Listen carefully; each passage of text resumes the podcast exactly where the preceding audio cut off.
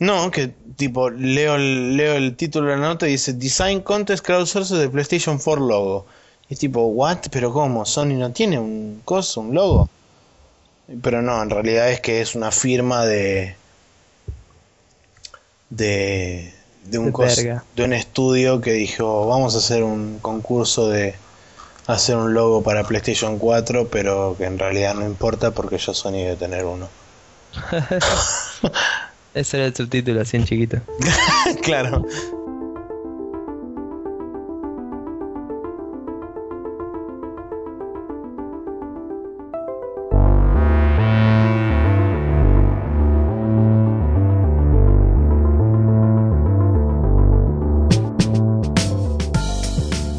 Buenas, buenas, ¿cómo están todos? Estamos de vuelta en Spreadshot News Podcast. Maxi volvió de Narnia. ¡Bravo! ¿Cómo estás, Maxi? Bien, eh, he vuelto de un tortuoso y arduo viaje. En realidad no fue tortuoso ni arduo, pero em, que sea, queda siempre mejor cuando uno dice que le costó un montón llegar y que está contento de estar de vuelta, lo cual estoy, eh, porque tanto verde y tanta naturaleza me asusta. Necesito, necesito una computadora y necesito vida virtual para poder Está vivir. bien. Está bien, chabón. Es, es como una relación simbiótica. Exactamente. Me parece súper genial. Este, ¿Y bueno, vos cómo, así que cómo te trató el, el Buenos Aires caluroso, según me contaron? un toque súper, súper, súper derretido, así eh, estuve. Y mm, nada, eh, igual me junté bastante con amigos a tomar birra y eso, y eso eh, le- te hace soportar el asunto, ¿no? Bien. Pero también dejé totalmente la especie de dieta que estaba empezando a hacer con la que había bajado unos kilos y ya lo subí de nuevo, lo cual es mierda. Así que nada, eh, calor, calor de muerte Calor de y muerte. hoy, hoy me quería matar. Los últimos tres días llegué a casa y me pegué una ducha, que considerando que me ducho antes de salir a la mañana es como decir tipo, no de más, así. Sí, Y sí, bueno. comprendo la, la sensación. Sí, así que nada, vamos a omitir seguir hablando de la muerte y Sí. pasar directamente al feedback. A ver qué tenemos. Correcto. Tenemos un mail del señor Pablo J, eh, nuestro amigo Pablo Chabón, también conocido como Pablo J, que básicamente dice que le molesta que no hablemos de él en el capítulo anterior, así que eh, estamos hablando de vos ahora, Pablo. Espero que te sientas satisfecho de que te fuiste mencionado en el programa. Seguro. Em, gracias por tu participación y tus reiteradas apariciones. Em, seguinos escuchando que no nos volvemos a volver a interrumpir por mucho tiempo. Exacto. Probablemente hasta las próximas vacaciones, si es que se dan en, en lugares donde no hay internet, como donde fui a ir yo de vacaciones. Pero Sí. si no, vamos a estar, este, vamos a intentar estar todo el año. Por cierto, ¿de dónde era que estuviste? Hoy Costa del Este, Bien. donde básicamente no hay civilización. Bien. O no hay una antena de 3G cerca. Ok. Bueno. Eh, contame. Segundo- sí, el Sí. segundo feedback es de nuestro querido amigo también Emiliano Carmona, este conocido viejo de- del, del anterior proyecto de informativo sobre videojuegos, y dice, muchachos, ante todo buenas noches. Se nota que van mejorando día a día con el podcast. Banco a trompadas a Max en su cruzada contra EA. Muerte a Origin. Vamos todavía. Muy buenas las reviews. Voy a darle una prueba a las DLCs del Sleeping Dogs. Y le recomiendo a Nico que siga jugando The Cave, que no tiene desperdicio. Con respecto al tema de votar con las billeteras, voy a po- oponerme contundentemente al Hill de Jim Sterling porque siempre defiende los intereses de los publishers, signito de pregunta. Y creo que lo primero que tenemos que hacer es boicotear a los juegos de 70 dólares que están por venir. Bioshock Infinite, por ejemplo. Saludos y que sigan bien. Sí, en esa nota de lo último que menciona me acordé que mi amigo eh, Noid también dejó un comentario en el podcast anterior en el- la página. Sí, es verdad, yo lo Y leí. yo no lo tenía anotado para leerlo, vamos a buscarlo rápidamente. Muy bien, yo lo Pero leí. mientras pues... así como kilométrico, pero según lo que recuerdo traía varios, este, varios ejemplos a colación sobre eh, cuáles eran las consecuencias de votar con la billetera y de Sí, es que Noid es un pibe que se pone mucho las pilas con opinar informadamente y no bardear en particular, sino elaborar un poco. Así que voy a tratar de leerlo rápidamente. Eh, dice, a lo de votar, a mí lo de votar con la billetera me parece una teoría muy pedorra, eh, que le gusta usar a la gente que defiende eh, a rajatabla el libre mercado. El problema de votar con la billetera es que asume que todos los consumidores están debidamente informados sobre el producto y sus posibles competidores eh, y en capacidad tanto intelectual como económica de elegir la mejor opción, que eso es cierto que no pasa siempre, que digamos. Por supuesto. Pero bueno, si miras el top 10 de ventas de iTunes te das cuenta de que está lleno de bandas prefabricadas por grandes eh, discográficas y es toda una mierda. Bla bla bla bla bla. Eh, perdón que esté skipeando, pero es un poco largo.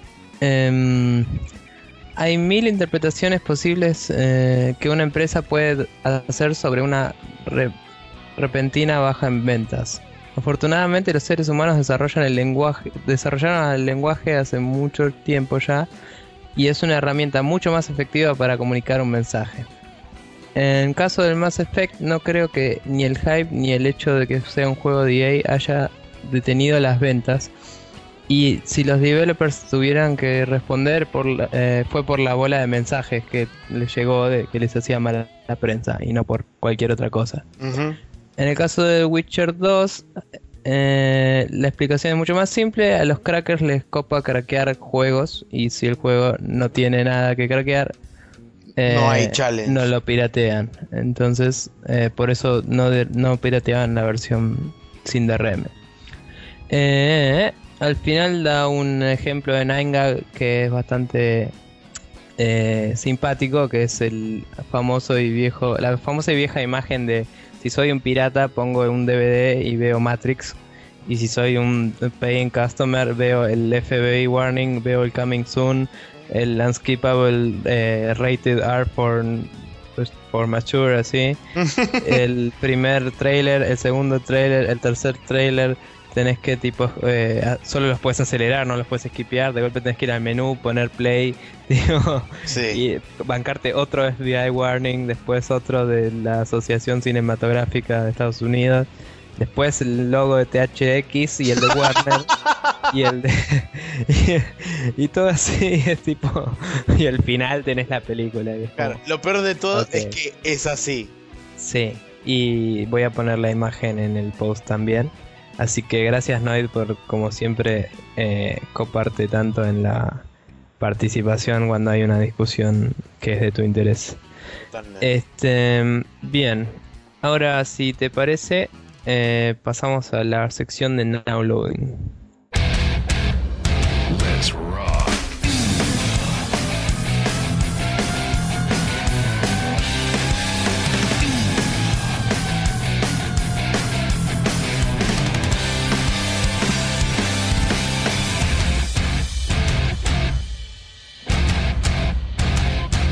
Y en la sección de Now Loading, como siempre, vamos a hablar un poco de qué estuvimos jugando.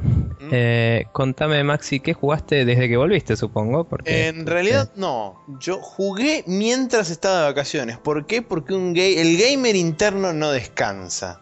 Bien. Entonces, me, me llevé la PSP y tenía el iPhone. Entonces dije, vamos a dar una probada de cada cosa, lo cual terminó siendo en un 90% PSP y un 10% iPhone, pero no importa. En, el iPhone estuve jugando, para sacarlo de encima rápido, estuve jugando el Carmageddon, la versión adaptada del gran, enorme clásico, este, que también causó toda la controversia del mundo en su momento. Eh, el Carmageddon es un juego de carrera, bueno, seguramente lo conocen, donde podés ganar la carrera de varias formas. Rompiendo todos los autos de los oponentes, ganando la carrera por vueltas o destruyendo y matando a todos los peatones y toda la gente que está corriendo por ahí. Eh, para lo cual te otorgan puntos, etcétera, etcétera.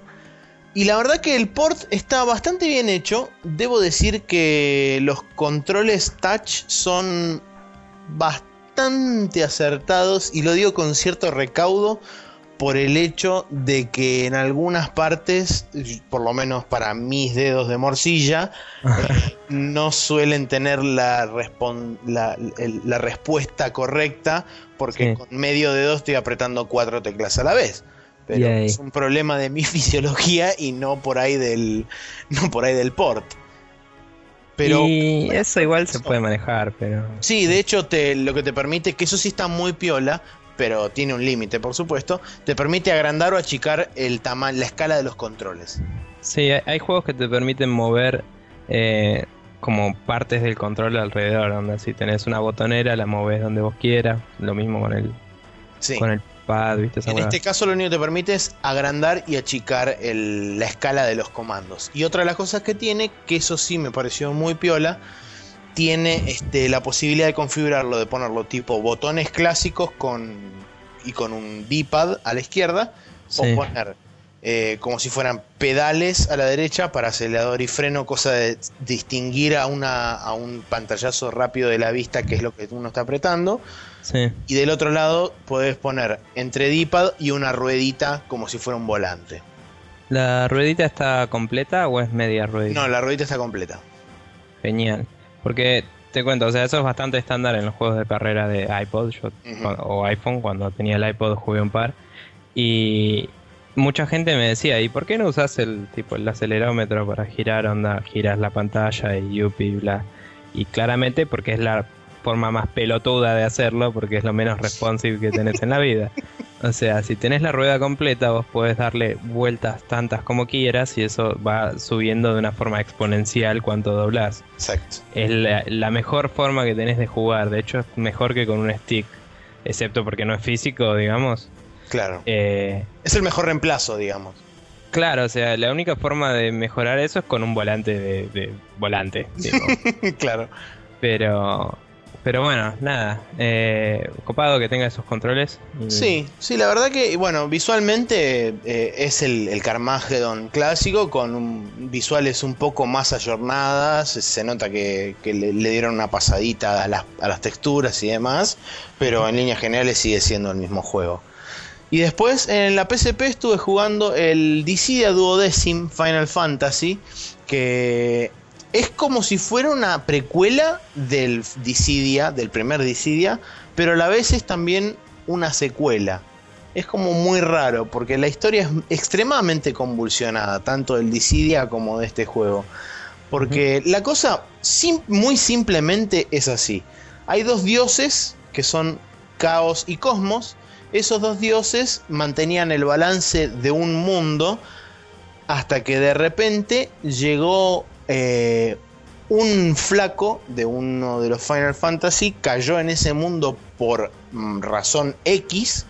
Eso produjo un desbalance y a partir de ese momento comenzó un ciclo infinito de luchas en donde el que perdía le sacaban toda la memoria, revivían a los guerreros y se volvían a enfrentar. Entonces es como un ciclo de nunca acabar porque siguen este, en esa batalla eternamente. Eh, todo para justificar que haya distintos personajes de los distintos Final Fantasy luchando entre ellos en un mismo universo. Eh, lo que sí que es increíblemente profundo el juego en cuanto al sistema de batalla, en cuanto al nivel de, de customización de los personajes, sobre todo ahora en el duodécimo le agregaron muchísima más profundidad al sistema de batalla, porque en el primero dependía de quién activaba el, lo que sería el, el, Limit Break o el Ultimate eh, cuando lo estaban atacando. Se resumía a quién tenía la barra de Ultimate llena y cuando chocaban, quién lo activaba más rápido y quién, quién activaba el contraataque. Ahí se eh, las peleas. Sí, no, bueno, el tema del break y del, y del HP estaba bastante interesante en el 1. O sea, si el otro te invocaba el ataque de lleno, pero no tenía, no te había buildeado el break, no te hacía tanto. Sí, eso es verdad. Bueno, eso se lo sigue manteniendo. Vos tenés dos tipos de ataques eh, dentro del juego. Tenés lo que se llaman Bravery Attacks, que lo que hacen es reducirte el, la defensa del enemigo. claro, la defensa y esa misma defensa que se le resta al enemigo se te suma a vos. Cuando esa defensa llega a cero, se produce lo que vos dijiste, que es un break. Lo que produce el break es que el Stage Bravery, que es un número que se va este, acumulando a medida que pasa el tiempo de la pelea y se van rompiendo distintas partes del mismo, del mismo escenario, todo eso genera que ese Bravery Counter suba. Cuando se produce el break, todo ese valor se suma a lo que vos ya tenías y ese número que vos este, tenés sumado es lo que vas a hacer de daño cuando lo ataques con un HP attack. Y bueno, por supuesto el objetivo es matar al enemigo y este, de, la, de la forma más rápida posible y tratando de sufrir la menor cantidad de daño posible porque eh, el juego está distribuido o está, digamos, basado en un sistema de dungeons, ahora bastante mejorado, eh, donde vos una vez que entras al dungeon podés, digamos, tenés la posibilidad de encontrar distintos ítems que, por ejemplo, te pueden ayudar a curarte, te pueden ayudar este, a a ganar más puntos que después esos puntos se utilizan en el shop para poder comprar ítems especiales como ser armaduras especiales, eh, accesorios especiales, armaduras especiales, etc. E inclusive los summons, que los summons también cada uno tiene un efecto diferente. Por ejemplo, hay summons que te multiplican por 3 el valor de tu bravery a partir de, o sea, después de determinado tiempo. Otros congelan el bravery del enemigo en un valor fijo. Entonces es como un juego bastante estratégico a pesar de que tiene muchísima acción y es muy rápido la pelea. Así que, y le estuve dando un montón, para que te des una idea, eh, de, debo ir 60, 70 horas de juego. Y todavía no hice nada en el juego. Sí, sí, yo el 1 eh, lo jugué mucho y gané con todos los personajes la primera etapa. Que las historias de cada me refiero. Claro, vos jugás la historia del personaje y después viene como una parte que, que digamos que hasta donde yo sé, no altera tanto con qué personaje estás, sino que es tipo ir y jugar la final. Es básicamente vos lo que te referís a Inward Chaos, es digamos la segunda parte de la, historia, la parte final de la historia que sí, es... como que esa parte es más como grindear y llegar al malo final. Eh, sí, de ahí, eh, al final, final te enfrentas contra Caos mismo, que es un hijo de remil puta. Bueno, yo llegué a ganar las historias de cada uno y me costó un huevo de tiempo y me reentretuvo, es un juego muy copado. Sí, sí, sí. Y para ganarlo con cada uno de los chabones, tipo, me faltan 8000 años todavía. Y encima tengo todos los chabones en un nivel relativamente bajo porque vos ves hasta qué niveles puedes llegar y cuando juegas en multiplayer con un amigo que tenga un personaje de nivel muy alto, te rompe el orto y es tipo zarpada. Sí, sí. Es un juego muy complejo. La verdad que para hacer un juego de pelea está, se fue a la mierda. Es buenísimo. Sí, porque tiene muchísimos elementos de RPG. Por eso también es como que. Eh, el, digamos, el hecho de que, de que tenga un sistema de pelea como core lo agranda todavía más el hecho de que le hayan construido todos los sistemas de RPG encima de eso.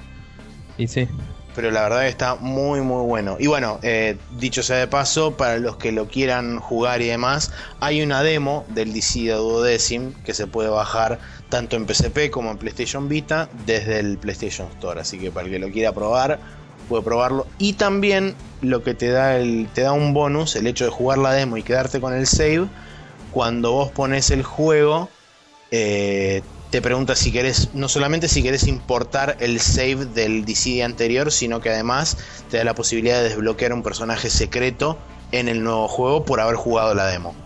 Qué piola eso.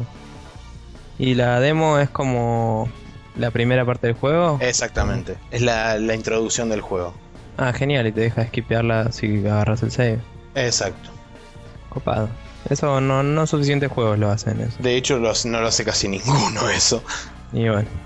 Pero bueno, eh, nada, un juegazo, la verdad. Eh, en, Vita tenés idea si se ve igual o estrecheado? En, se, se ve en 16.9, como es la pantalla de la PSP. Tenés la posibilidad de activarle smoothing y algunas boludeces más, pero es, se ve upscaled de, de cómo se vería en una PSP normal. Está bien. Bueno, em, bueno, yo por mi parte eh, estuve jugando un poco al Mario Galaxy, un poco más. Eh, el día que. Un, día que había dormido poco, eh, tipo, me pongo a jugar así un rato. Y me jugué como, no sé, em, creo que O sea, el, el juego está dividido en galaxias. Las galaxias en realidad son como grupitos de planetas, son más como sistemas solares si querés, ¿no? Ajá. Pero la cuestión es que vos estás en un hub central, vas a un observador, observatorio, perdón, y ahí, según la cantidad de estrellas que tenés, eh, estrellas eh, ítems, ¿no? Sí, sí, sí, las estrellas famosas del Mario. Sí, sí, sí. Em, destrabás nuevos, nuevas galaxias para explorar. Claro, sería como las puertas del Mario 64, pero Sí, o- en forma de planetas. Sí, sí, sí. Y bueno, nada, entonces eh, yo me había quedado en la primera, sí, había jugado poquito. Me pongo a jugar, eh, hago el- la primera galaxia y cuando la terminás te da una estrella, pero después la puedes volver a jugar y, y ganar otra estrella en la misma galaxia, que no es exactamente el mismo nivel, porque como son grupitos de planetas, jugas una parte que es la misma, pero de golpe destrabas un camino alternativo que te lleva a otro planeta. Y los planetas en realidad son como niveles chiquitos, eh, o sea, no son eh, un nivel entero, son como una sección de nivel Eh, que se llama planeta porque básicamente tiene gravedad eh, céntrica y es medio, eh, es una forma compleja y vos puedes caminar alrededor de ella. Eh, Medio difícil de describir, ¿no? Pero Sí, no, no, enti- entiendo porque he visto imágenes y demás. Claro, en, en 3D, digamos, el, el personaje puede caminar todo alrededor y puede tener obstáculos al revés. Puede caminar alrededor de la circunferencia del planeta, básicamente. Claro. Em, entonces, bueno, vas como. eh, cada, cada galaxia en general tiene, por promedio, tres estrellas para sacar. Algunas tienen dos o una también. Y me jugué tres o cuatro y la verdad que se va volviendo muy, muy loco. eh, bastante inventivo. Llegué a agarrar em, los primeros power up, power ups ya. Que había uno que me hizo. me convirtió como en una abeja y eso te hace volar y o Como sea, el Tanuki del Mario 3. sí sí en cada Mario puede volar con muchos power ups en muchos juegos y en cada uno es un poquito distinto en este caso lo que hace es como un salto eh, no es un salto sostenido es tipo saltás y mientras más apretás más arriba vas eh, pero tiene como un límite y empieza a caer de golpe Ah, ok. y Claro, como muy, muy de a poco y cae como planeando Claro, como Y ahí Tails es- en Sonic, sí. Puede ser. Y, pero lo que tiene es que también se puede agarrar de, de pedazos de miel, que hay algunos contra algunas paredes, y de ahí puedes volver a saltar, digamos. Ah. Y además, si tocas agua, perdes el power up, que las abejas obviamente se mueren en el agua, entonces lo perdés. Tiene Entonces medio como que te, te empieza a hacer como puzzles de tipo, tenés que ir por acá, pero hay como torres de agua así que saltan tipo hazers y cosas medio locas. Muy, muy complejo y después, eh, o sea, no difícil, complejo, como interesante, ¿viste? Ujú. Eh, como que si querés hacerlo perfecto, tenés que hacerlo muy bien y si no, bueno, por ahí te toca el agua y vas y te agarras otra y seguís, ¿viste? No, no pasa nada. Pero muy copado. Y también encontré la estrellita que te hace invulnerable con la típica música y es tipo tan tan tan tan tan tan tan toda la vida. Yupi. Eh, así que nada, muy entretenido. Tengo que seguirlo. Lo jugué solo esa tarde. Y después me fui a dormir una re siesta porque estaba muertísimo. y después de eso, eh, estuve jugando al Lords Must Die 2. Que grabé un video que subí el lunes que no tuvimos capítulo. Bien. Eh, nada, el, si el oyente no nos no lo vio porque quizás está suscrito a nuestro iTunes o lo que sea y no, no chusmea tanto la página, em, pueden encontrarlo en nuestro canal de YouTube que es Spreadshot News o en nuestra página que es spreadshotnews.com Em, y básicamente soy yo jugando 34 minutos al, al un nivel del, del Orcs Must Die 2 y eso les da una pauta de cuánto puede durar el juego, ¿no? Tardé 34 minutos en jugar un solo nivel. Eh, está bien que estaba explicando cosas y todo, pero realmente es un juego que, que vale la pena y que se hace valer, digamos. Y mm, muy entretenido, la verdad. No, no es, no es tipo mi juego preferido, pero el otro día tenía ganas de jugar algo y no sabía qué, y fue tipo, eh, voy a jugar un rato más. Y lo abrí y me puse a viciarlo un rato. Em, y bueno, por último jugué un poco más al The Cave, que no fue mucho porque había perdido el save No. Eh, de, de la Mac. O sea, eso no sé si te conté, pero tiene Sí. crossplay y todo, pero no los saves no se comparten. Y desde que había vuelto de vacaciones, eh, no lo había abierto en la PC. Entonces, bueno, volví a abrirlo en la PC, elegí los mismos personajes y jugué de nuevo desde el principio. Y digamos, pasé toda la parte que había pasado, que fue exactamente igual, por usar los mismos personajes. O sea, el, el- la- el orden de las cosas no cambió Claro. nada. Que eso me sirve de pauta para cuando juegue con otros para comparar. Y eh, jugué, digamos, esa fue la primera sección y jugué la segunda, digamos. Jugué el nivel personal del segundo personaje y un nivel más genérico. Eh, viene nivel genérico, nivel personal, nivel genérico, nivel personal. Y así. Y después del tercero creo que viene el final y termina. No sé. Ok. Pero bueno, como, yo- como te dije, como tuve que empezarlo de nuevo, no lo terminé. Si no, supongo que lo hubiera terminado. Claro. Pero bueno, eh, estuve jugando eso. Muy buenos juegos los tres. Eh, el Mario Galaxy es de Wii, obviamente. Y el Orcs Must Die y el The Cave los estoy jugando en PC. Eh, están disponibles en Steam. El The Cave se supo hace poco, por cierto, que va a salir para OUYA cuando salga. Ajá. Curioso. Sí, eh, parece que Double Fine va a empezar a apostar un poquito a lo mobile a ver qué le. Va, en mobile no, pero a Android a ver qué onda.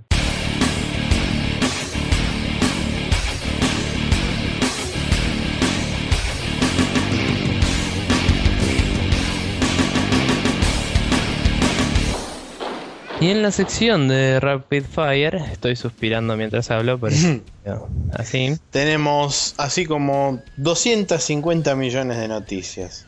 No, solo las más importantes, pero de las últimas dos semanas. Sí, Eh, eso es verdad. Sé que nos extrañaron y quieren que les contemos todo lo que opinamos de todo lo que pasó. Pero no se O sea, puede. cagar. Vamos a hablar de algunos nada más.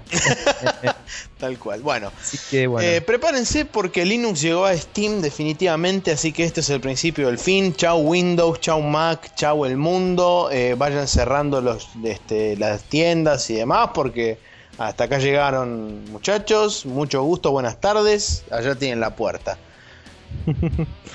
Este, sí, sí, se viene la, la, la, posa- la cosa golda, así. Exactamente. Eh, Eh, y por supuesto, para festejar, Steam dijo ofertas. Y Sí. todos los juegos que estén disponibles en Linux a través de Steam están de oferta hasta cuándo? hasta el 21. Hasta el 21 de febrero, que no sé qué día de la semana cae, pero hasta el 21 de febrero. Genial. Este, bueno, siguiente noticia. El Infinity Blade está gratis hasta cuándo? Hasta el 21 de febrero. Bien. Eh, en iOS, eh, en el store, obviamente. Sí. Esto es básicamente porque Epic Games decide que es un juego eh, así que tiene que ver con el amor de alguna forma y lo sacaron así para el Día de los Enamorados. Así que hasta el día 21 lo pueden conseguir gratis en el store de iOS. Exactamente. Bien. Siguiente noticia. eh, el Brutal Legend va a salir en PC a través de Steam y ya está disponible el pre-order a través de la misma plataforma que tiene, eh, según me contaste vos, eh, el soundtrack, ¿verdad? ¿Lo incluye? Eh, sí y no. Eh, hay una edición normal que en este momento está a 15 dólares, eh, que va a salir 20 después. Ajá. Eh, está obviamente descontada. Y después la versión con el soundtrack, en este momento está a 18 dólares y pico. Eh, Que va a terminar saliendo 30 o 20 y pico. 25 imagino, no lo sé. Eh, y esa versión dice, incluye el soundtrack. No dice si todo, pero entre comillas el soundtrack. Y todo el soundtrack del Brutal Legend son 108 temas de puro heavy metal. Así que muy recomendable que lo compren en ese precio. Es un juego muy copado, muy mal marketineado como lo hemos dicho tantas veces. Sí. Así que infórmense a ver si les gustaría o no. Pero si les gusta Double Fine y o Tim Schafer y o Jack Black y o el heavy metal, me parece que la van a pasar bien como mínimo. Muy cierto. Bueno, siguiente noticia, eh, te toca a vos. Eh, sí, perdón, me distraen. Em, bien. Wildman, el juego este que estaban promocionando los muchachos de... De Supreme Commander, sí. No me sale, pero sí, los que hicieron el Supreme Commander. Gas Powered Games, ahí me acuerdo. Eso. Em, Wildman fue cancelado eh, para, entre comillas, enfocarse en mantener a flote la empresa. Y curiosamente, un par de días después fue anunciado que Wargaming.net, eh, otra empresa que hace otros juegos, eh, la adquirió a Gas Power Games y la puso a laburar en X proyecto que no se sabe y no se sabe mucho más detalles por ahora. Pero eh, la empresa se salvó, quizás en el futuro Wildman vuelva a surgir y por lo pronto podemos eh, estar un poco alegres de que un estudio no cerró este año porque venía un poco de mal en peor, ¿no? Sí, es verdad. Siempre, siempre es una, siempre es, eh, es una mierda tener que dar el tipo de noticias de cerrar un estudio porque queda gente en la calle. Por más que sean, digamos, talentosos y que todo el mundo en, dentro de la industria sepa que quedaron X cantidad de personas en la calle y automáticamente entre el resto de los estudios sean absorbidos al instante. Es como, siempre es medio una patada en las bolas tener que decir ese tipo de cosas. Así que dentro de todo, o sea, dentro de lo malo, está, está bueno que por lo menos hayan tenido que cancelar Wildman para poder enfocarse en un proyecto nuevo que les dio su recientemente adquirido dueño. Así que bien, buena onda. Siguiendo con las noticias, el System Shock 2 está en GOG.com, así que a zapelar la tarjeta de crédito y a comprar, porque creo que inclusive está descontado por estar justamente de estreno. Puede ser, ¿no? No estoy seguro, quizás me esté equivocando. A rápidamente. Pero bueno, System Shock como... No, 9.99, pero... Eh, igual son 10 dólares. Eh, bueno, justamente como iba a decir, System Shock, el abuelo de los este, cover-based shooters, podríamos llegar a decirlo de esa forma. Así que si quieren saber cómo se originó la famosa Chest High Wall, cómprense System Shock y lo van a entender. ¿De ahí salió el, cover, posta? Ajá. Pero es un FPS, ¿qué onda? Eh, perdón, el System Shock 1. del System Shock 2. ¿Qué salió del System Shock 2? El System Shock 2 es tipo. El, Bioshock es una secuela espiritual, digamos. Bueno, eh, sí. Entonces espérate porque me estoy confundiendo fulerísimo. No me acuerdo si era el System Shock. Porque hay uno que era con Shock, pero no me acuerdo si por ahí era el System Shock 1. Que había sido el que había inventado las. El cover-based shooter. O sea, no que había inventado, sino que era el primero que lo había implementado pero mm. realmente no me acuerdo ahora y así que me mandé un moco enorme en vivo. Puede ser. Bueno, no importa. La cuestión es que el System Shock 2 en particular es uno de los juegos más aclamados que hay, así tanto como el Deus Ex y otros juegos eh, cyberpunkosos de culto. Eh, y básicamente lo hicieron los muchachos que mucho tiempo después pasarían a hacer el Bioshock en teoría. Sí. Eh, y, mm, o sea, digo en teoría porque varios deben haber cambiado de empresa, pero... se supone. Se supone que son lo mismo, las mismas mentes detrás del juego. Y nada, y tenía un antagonista medio eh, particular que era Shodan, si no me equivoco.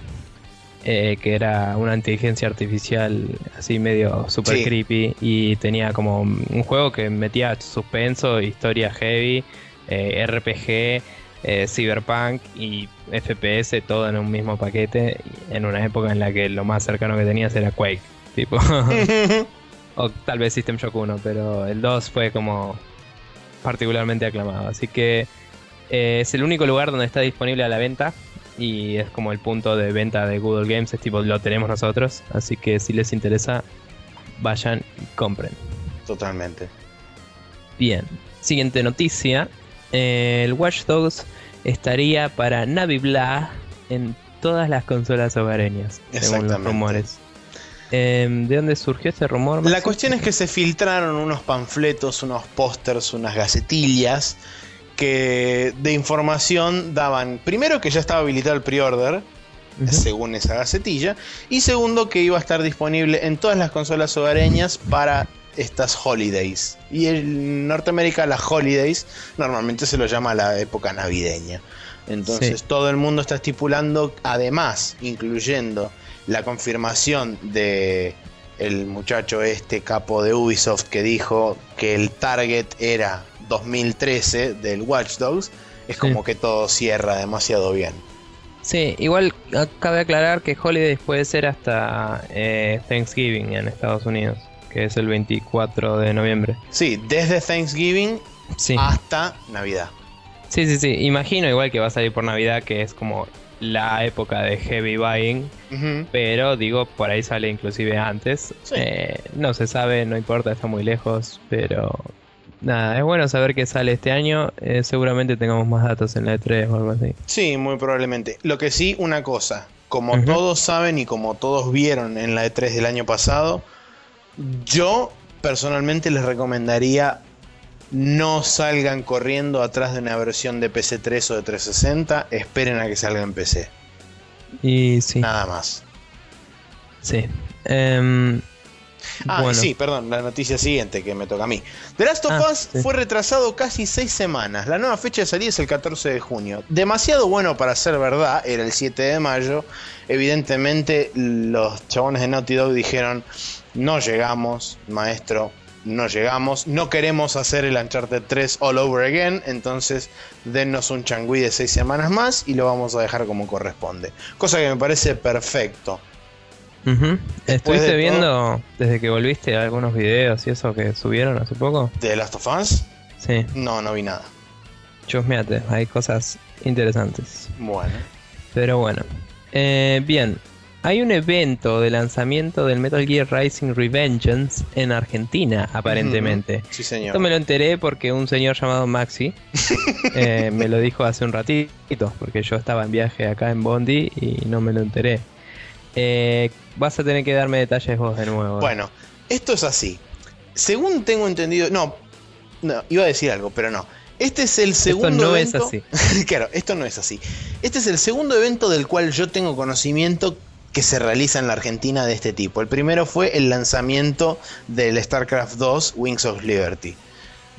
Este es el segundo evento de lanzamiento oficial realizado por Konami y en conjunto con Sony eh, de un juego acá en Argentina. ¿Por qué digo de este, de este calibre, este tipo de eventos? Porque va a venir el productor del juego, también que laburó con Kojima desde el Metal Gear Solid 2. Estoy hablando de Yuji Korekado, que va a estar firmando autógrafos y van a entregar este, códigos para bajarse el, el downloadable content de la armadura del Metal Gear Solid 4 de Raiden para el Revengeance totalmente gratis. Ahora acá viene el truco. Porque como lo van a hacer en el Sony Store de Avenida Cabildo en Belgrano, y es un lugar que tiene una capacidad bastante reducida, lo que van a hacer es van a sortear entradas desde la página de Facebook del Metal Gear Rising. Esto va a ser el lunes 18 a las 13 horas. O sea, si están escuchando el podcast ahora y son antes de las 13, estén atentos a la página oficial del Metal Gear Rising que es www.facebook.com barra mgrrising. Si son más de la una, lo siento muchachos, yo no puedo hacer nada al respecto. ¿Y cómo se hace para participar de la.? Es lo que todavía nos que- dijeron. Durante el fin de semana asumo yo que van a dar algún tipo de pista o de lo que sea. Ah. Capaz que es simplemente dejar un mensaje en la página de ellos O compartir la foto. o compartir la foto o alguna de ese de alguno de ese estilo de cosas. Está bien. Y el evento es el día de la salida, ¿verdad? El evento es el día de la salida del juego que para Argentina y asumo que para Latinoamérica también es el 22 de febrero de este año, o sea, el viernes de la semana que viene. ok. Para los que bueno, estén escuchando, el viernes de esta semana. bueno, si nos ganamos alguna entrada a alguno de los dos, estaremos ahí. Por Y supuesto. si Yo, no, aunque sea, no le voy a ahí. romper la ventana y voy a entrar a la fuerza, porque eso no me Bien. pedo. Tráeme una copia, por favor. Lo posible autografiada. Em, pero bueno, nada. Sí. Genial. Eh, no, por ahí sí te tiro unos mangos, así me traes uno. Va, va a salir un huevo en el Sony Store. Sí, no, te tiro una mierda. como 800 Jodete, mangos. puto. Pero bueno. Bien. Em, última noticia de todas. El- es un reminder en realidad. Que el 20 de febrero, que es también la semana que viene, Exactamente. Eh, sale el evento mágico, místico, misterioso de Sony de El Futuro. En el que hablarían, según todo el universo dice, de la Play 4 y según gente pesimista, no. Pero mm, ya hay varias fotos dando vueltas de un posible prototipo del control y cosas así que están como dando indicios de que se viene el anuncio del hardware. Exacto. Cabe destacar que la Play 3 fue anunciada como un año y medio antes de que salga, ¿no? Y tenía un control con forma de banana. Y, Banana controller. sí, y el nuevo prototipo que se está mostrando, eh, aunque parece tener una forma bastante definitiva, estéticamente tiene algunas cosas medio así, como que se nota que están hechas baratas, ¿viste? Los, los sticks y esas cosas. Sí, sí, sí. Pero bueno, e- el, prototipo del control en sí es interesante porque tiene una especie de... mm, eh, asumiendo que es posta, ¿no? Estoy diciendo. Sí, sí. Tiene una especie de lugar donde iría un micrófono o un parlante, no estoy seguro. Eh, una especie de sensor para el Move que tiene eh, la misma luminiscencia de las bolitas de los controles de Move. eh, que estaría ubicado en donde ahora. En donde se, se conecta el cable, digamos, hoy en día. Claro. En los controles de En la Sony. parte del frente. Ujú. Entre los botones L y R, digamos. Ujú. Eh, además tiene... mm, eh, bueno, no tiene mucho más. Tiene el control normal, digamos. Sí, el Y, control ah, y un, tiene y un trackpad, en teoría. O un trackpad. Eh, sí, no sé si será pantalla, pero se supone que es un eh, input touch. Mm, Las fotos son todas vistas desde arriba, no sabemos si tiene otro abajo como la Vita y termina saliendo 350 cada uno. Pero bueno, qué sé yo. A mí me parece que es un prototipo más bien para probar todo lo que podían hacer y después va a haber una versión que tenga... No sé si todo eso, si es un prototipo realmente. Sí. Pero bueno, sí puedo decir que seguramente lo tenga más pulido y más lindo y salga bastante plata si realmente va a tener toda esa tecnología porque es mucho. Hoy en día sigue saliendo en Estados Unidos, si no me equivoco, 30 dólares un DualShock, DualShock. más o menos. Y si tiene todo eso, mínimo tendría que salir 50. Es un saltito, ¿viste? Sí, obvio. Pero bueno, eh, qué sé yo. Veremos el 20 de febrero.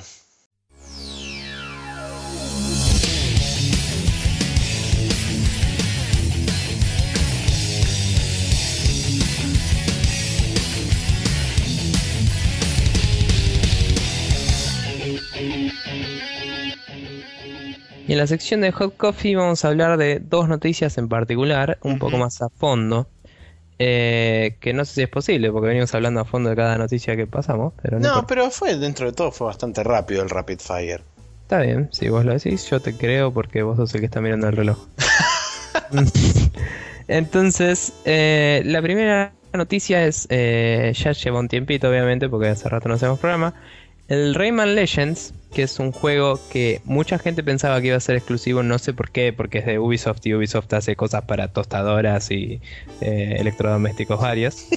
Em, la gente pensaba que iba a ser Wii U exclusive eh, y resulta que no, o casualidad, y que va a salir en las otras consolas. Entonces hay gente que, entre comillas, se compró la Wii U para jugar a este juego, que no sé quién mierda hace eso.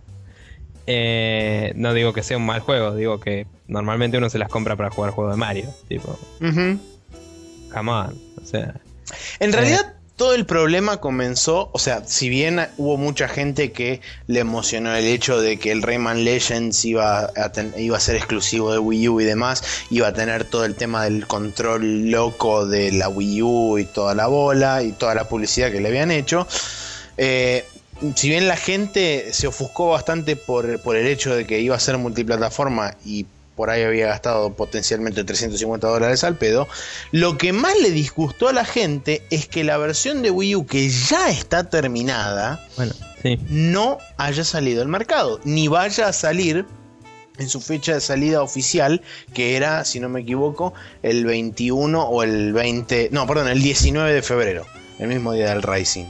Eh, sí, yo eh, iba a decir todo eso, pero no me dejaste terminar. Ah, bien, ok. Pero sí, básicamente el juego está terminado aparentemente, eh, eso dicen, y no salió.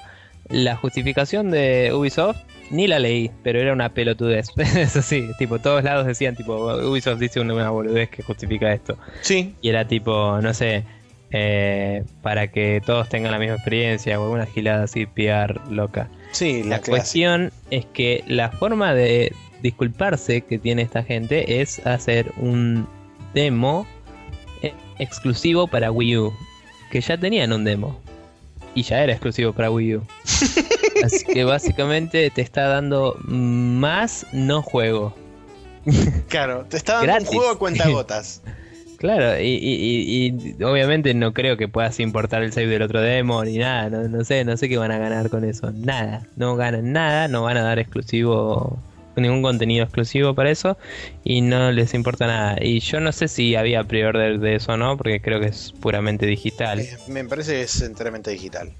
Eh, pero el Rayman anterior tenía una versión retail, así que no lo sé, honestamente. Pero si, tenía un pre-order, super garca. Si no, sí, obvio. Sigue siendo Ubisoft, a veces se pone garca, a veces saca juegos copados. Exacto. Y siguiendo con el mismo, con el mismo tema del Rayman Legends y todo ese tema, eh, básicamente el, el quilombo saltó Primero porque este, se empezaron, empezaron a aparecer el tema de los delays de la fecha, así que sé yo, y Ubisoft hizo el anuncio oficial de que iba a salir multiplataforma y las versiones multiplataforma iban a salir en septiembre. Sí.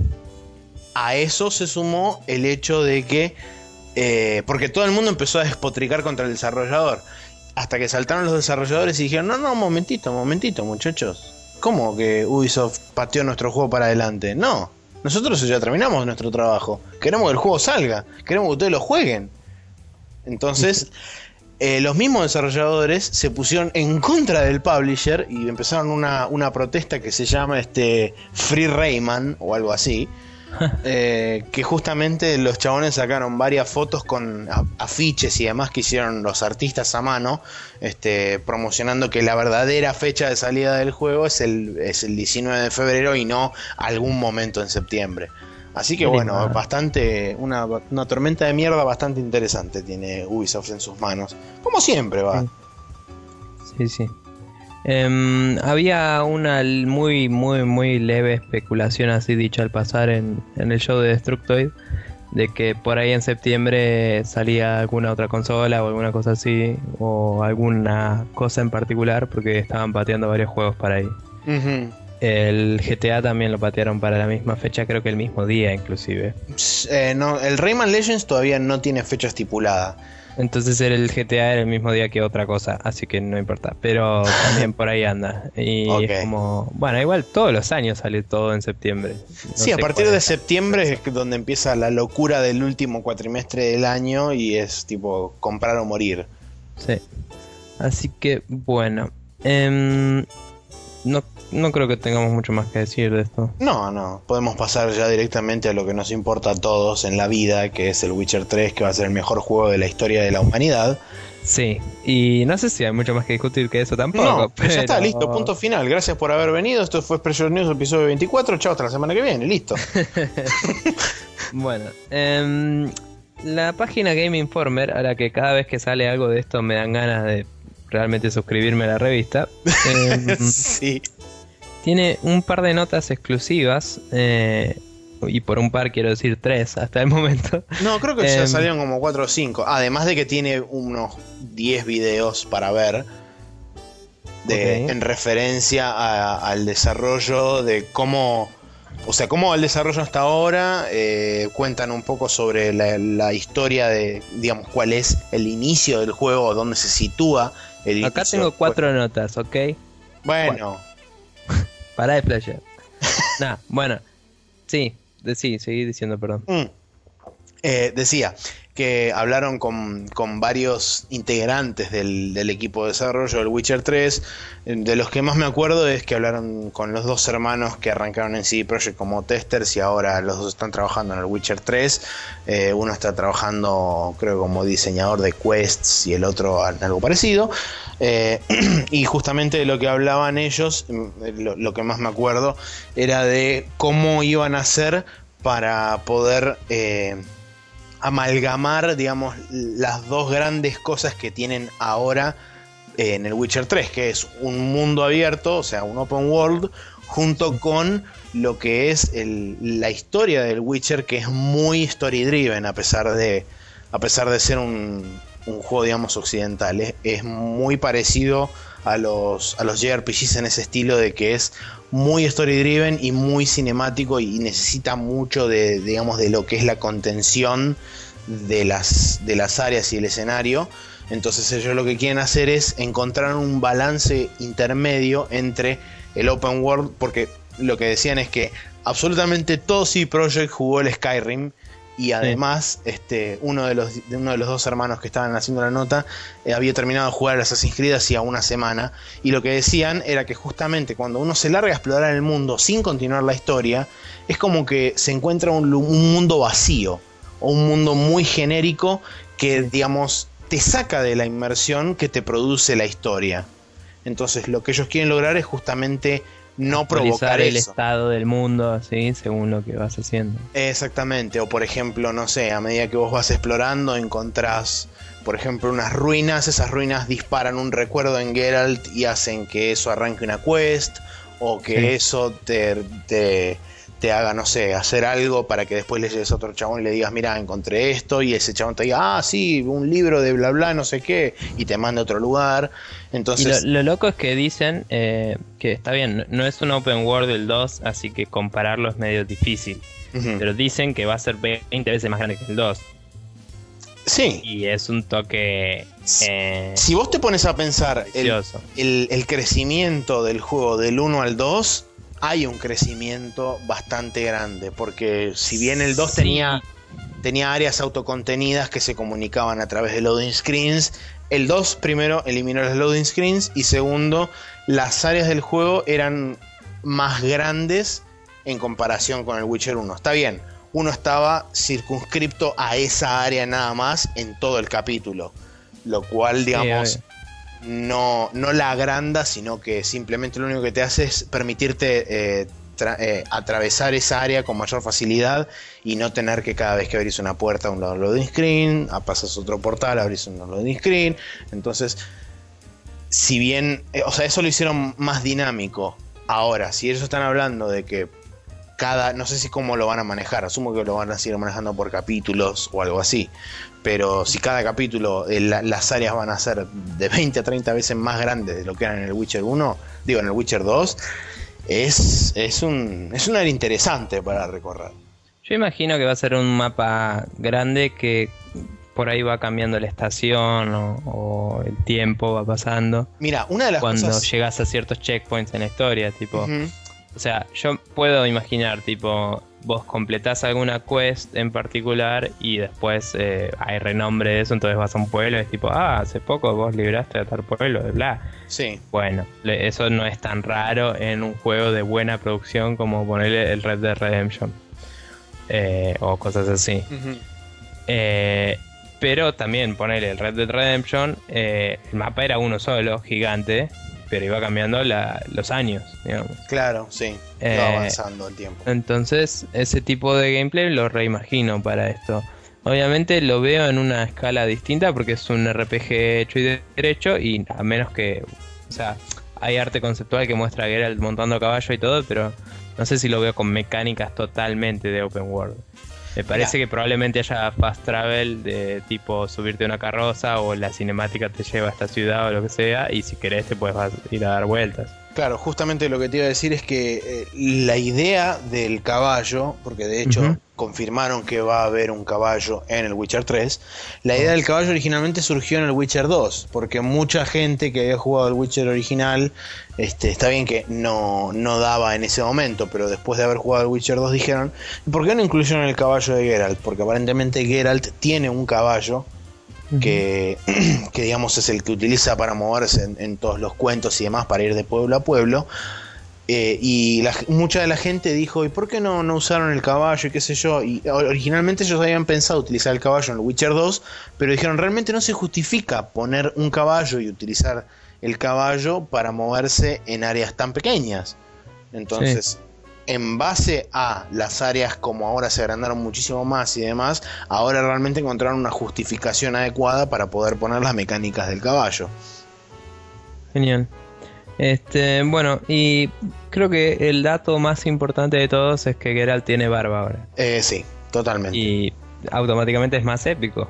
Por supuesto. o sea, barbas. A ver, un cazador de monstruos mutante que puede controlar la- eh, los signos de distintos elementos y además puede hacer pociones creadas desde plantitas y demás. ¿Y tiene barba? Ya está. Ya está. Tiene una espada de plata, ve en la oscuridad, Tal cual. es súper rápido, es ágil, se eh, garcha todas las minas que se le cruzan y además tiene barba. Claro, to top it all, barba. Capo el chabón, Sí, capo. así que bueno, Así, es, es eso. Master of, Master of the Universe. Master of the Universe. No, ¿Qué bueno, y trivia? Master of the Universe. lo, lo último que quería decir es que la, la historia, eh, sin spoilear mucho del 2, ¿no? Eh, se sabe que pasa un conflicto. Cuando, cuando uno gana el 2, se sabe que eventualmente el- viene un conflicto grande. sí. eh, que parece que es, pero no es un spoiler en ningún sentido. Y el Witcher 3 se va a ambientar en ese, durante ese conflicto. En realidad va a ser Eh, seis meses después de la cinemática final del 2. Hay Sí. como una especie de paz forzada. Claro. Hay como una especie- sí, hay una especie de paz forzada entre el reino de Nilfgaard, que es, es el, el- el reino más grande de todos, y el resto de los reinos, que no existe más, pero no importa. Eh, No sigas que vas a spoilear cosas. no, no, no voy a seguir por ese lado. Voy a decir Bien. simplemente que el, empieza, el juego empieza seis meses después eh, con Geralt viajando hacia este, Nilfgaard buscando algo. Así y el 99% de la historia, según contaron un- eh, los escritores a los cuales le hicieron una entrevista, el 99% de la historia se va a desarrollar sobre Geralt mismo. O sea, va a ser una, una básicamente una búsqueda de Geralt. Primero va a empezar para recuperar totalmente su memoria a través del viaje para Sí. poder llegar al final con todas sus cualidades mentales intactas. Eh, y además, el, digamos, todo ese viaje lo que va a llevar es a eh, que esté, digamos, preparado correctamente para el enfrentamiento final. Que no solamente, o sea, el enfrentamiento final, justamente lo que decían los autores, es que no solamente es un enemigo personal de Geralt, sino que además es un enemigo potencial de toda la raza humana. Entonces es como que Que es el Wild Hunt. Exactamente, que en- es en ese punto, digamos, donde se unen las dos. eh, Yo no recuerdo exactamente, pero en el 1, el Wild Hunt, vos peleas contra el King of the Wild Hunt. mm, vos peleas contra uno de los sirvientes del King of the Wild Hunt. Ah, ok. Bueno, la cuestión es que el Wild Hunt en el 1, medio como que al empezar, eh, estás a punto de morir y no morís y tenés amnesia y es como que soñás un toque con el Wild Hunt porque es como que la muerte que te acecha. Vos te escapás, de hecho, el, el uno empieza así. Vos lo que, lo que pasa es que vos te escapás del Wild Hunt y cuando te escapás, digamos, sin que ellos te den el permiso para irte, o sea, que ellos te devuelvan. Escapaste a la muerte, sí. Eh, sí, que le escapaste a la muerte. El castigo, justamente, en realidad el contacto con el Wild Hunt lo que provoca es una amnesia eh, instantánea de todos los eventos hasta ese momento. Claro. A medida que va pasando el tiempo y demás, la memoria se va recuperando. Bueno, en, el 2 Tris Merigold habla sobre una posible cura que tiene que ver con las rosas locas y qué sé yo. Sino el otro, digamos, la otra forma de recuperar la memoria es ir a cazar al Wild Hunt y destruirla por completo. Eso devuelve la memoria. Because of reasons. Because of reasons. Because video games. Exacto. Pero bueno. Así Bueno. que sabremos qué pasa. Este. Barba, no importa. Sí, barba. Se acabó la. Listo, eh, tipo, es, you had me at beard. Las primeras noticias que salieron era tipo Witcher 3, eh, Geralt has a beard now. Así. ¿Y para qué querés saber nada más? Listo. Sí, totalmente. Pero bueno. Bien. Em, este juego, perdón, está anunciado para 2014. Eh, ni. ¿Por qué ni? ¿Qué, qué pasa? ¿Qué, qué pasa?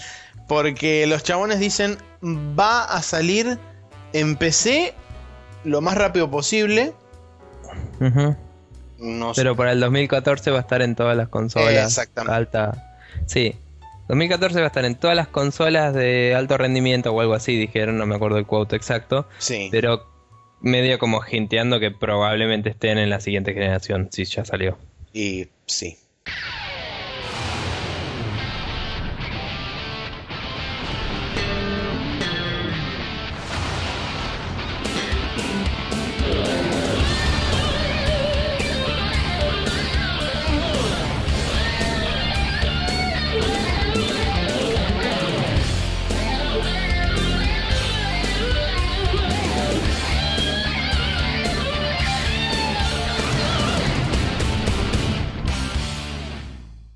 Estamos acá en Special Move donde vamos a contarles las cosas que vimos en la interwebs que les pueden ser interesantes. Sí. Contame Maxi lo que estuviste viendo vos. Bueno, yo, eh, como estuve de vacaciones, no estuve viendo demasiado internet, pero en- durante las vacaciones surgió algo a lo que yo he llamado en denominar Super Mario Bros. 2 for the NES.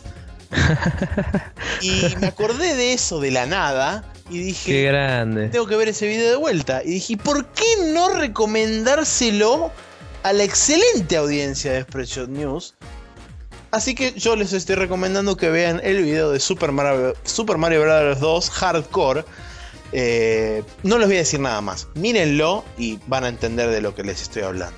¿Sabes que me había olvidado totalmente de esto? O sea, vi el título de tu compartido y dije, ah, no, no, no vi esto. Y es tipo, no, me había olvidado. Si no me equivoco, si no me equivoco, que puede ser que me equivoque, esto se los pasé yo a ustedes en Sí. Image hace mucho tiempo. Hace muchísimo tiempo. Muy loco. Las Bueno, cosas van y vienen. sí. Y después, como segundo recomendado, les voy a recomendar un blog de Distractoid, un promoted blog de Distractoid que se llama Still Flying Why I Play EVE Online. Que lo tengo abierto hace dos semanas para leer y no lo leí. Yo lo leí completo y debo decir que me picó, me, me hizo picar el bichito de, de Live de vuelta que ya venía medio como masticando. ¿Podemos salir? ¿Podemos salir? Eh, yo creo que es altamente probable que vuelva a jugar a Live a partir de Bien. marzo. Mándame invite, chabón. Y Dale. te mandaré un invite y cruzaremos el espacio lejano y cercano muchas veces por día. Bien. Eh, así que bueno, léanlo. Eh, es el. eh, básicamente, el blog este arranca diciendo.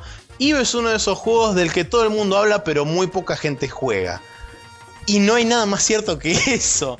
Sí. Porque justamente lo que tiene el Eve de atrapante y a la vez de total y absolutamente atemorizante es las historias que se cuentan sobre el juego. Entonces uno cuando escucha de lo que hablan dicen, la puta, qué groso sería estar ahí, pero si me llegan a destruir una nave a mí yo me pego un tiro en las bolas.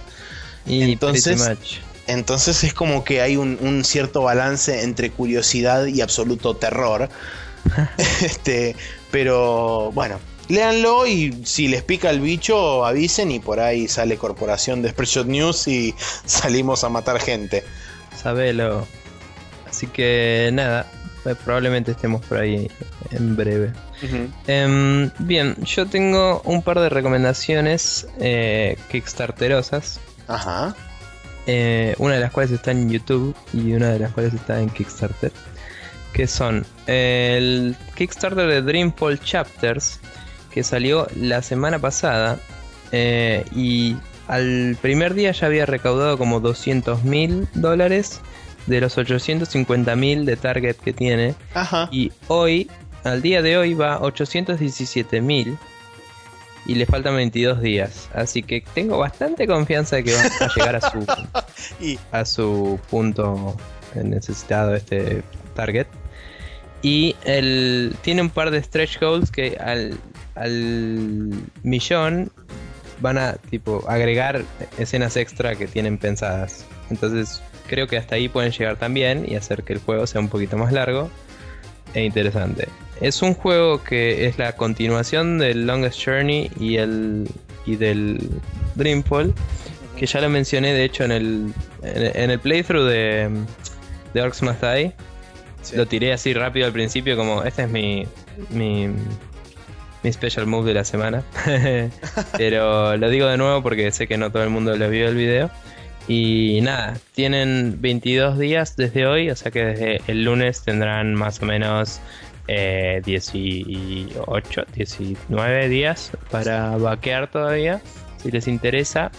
Y si pueden, vean los juegos anteriores, están disponibles en Google Games. El Longest Journey y el Dreamfall son juegos de aventura gráfica de la hostia.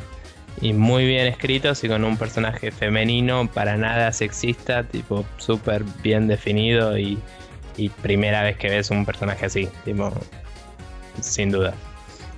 Em, y, y además es interesante, no es que esto tipo activista feminista hincha pelotas, ¿viste? Tipo, Claro. pero bueno.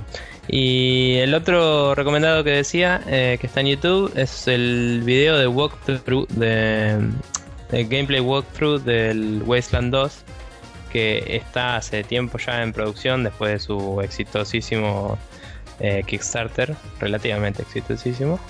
Y mm, básicamente eh, se ve como si fuera un Fallout hecho en Hoy. Unity con buena producción. Porque hecho en Unity así nomás se ve como cualquier juego de Unity. Si le pones producción puedes hacerle un look bastante único, ¿no? Y pero se juega con una party de personajes, que el Fallout siempre fuiste un personaje principal. Eh, esto obviamente viene del primer Wasteland y como el Fallout en realidad fue una secuela no reconocida del Wasteland porque no tenían los derechos para hacer el Wasteland 2, así que hicieron el Fallout. Claro. Básicamente, aquel que sea fanático del Fallout 1, cheque esto porque le va a encantar.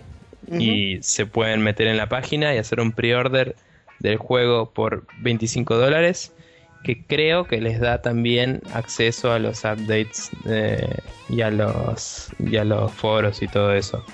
Pero no tienen los mismos rewards que Kickstarter, porque el Kickstarter ya terminó y son distintas cosas, eh, distintos precios, distintas cosas. Así que muy interesante realmente, sobre todo para la gente como yo que puse platita y el otro día se lo pasé a un amigo y al toque fue y puso plata, así. y nada, tiene mucha, mucha pinta. Bueno, hemos Así llegado que- una vez más al final de, de esta carrera loca que se llama Special News Podcast.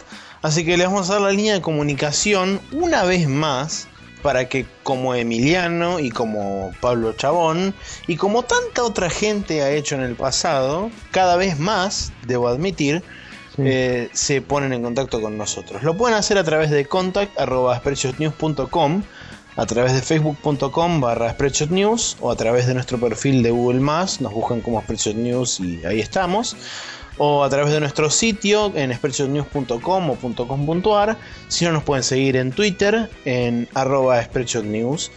Y para la gente que está interesada en tener las actualizaciones del podcast de forma rápida, concisa, limpia y clara, se pueden suscribir a nuestro feed de iTunes, en donde automáticamente todos los lunes iTunes dice hay un nuevo capítulo y se lo pone a bajar solo.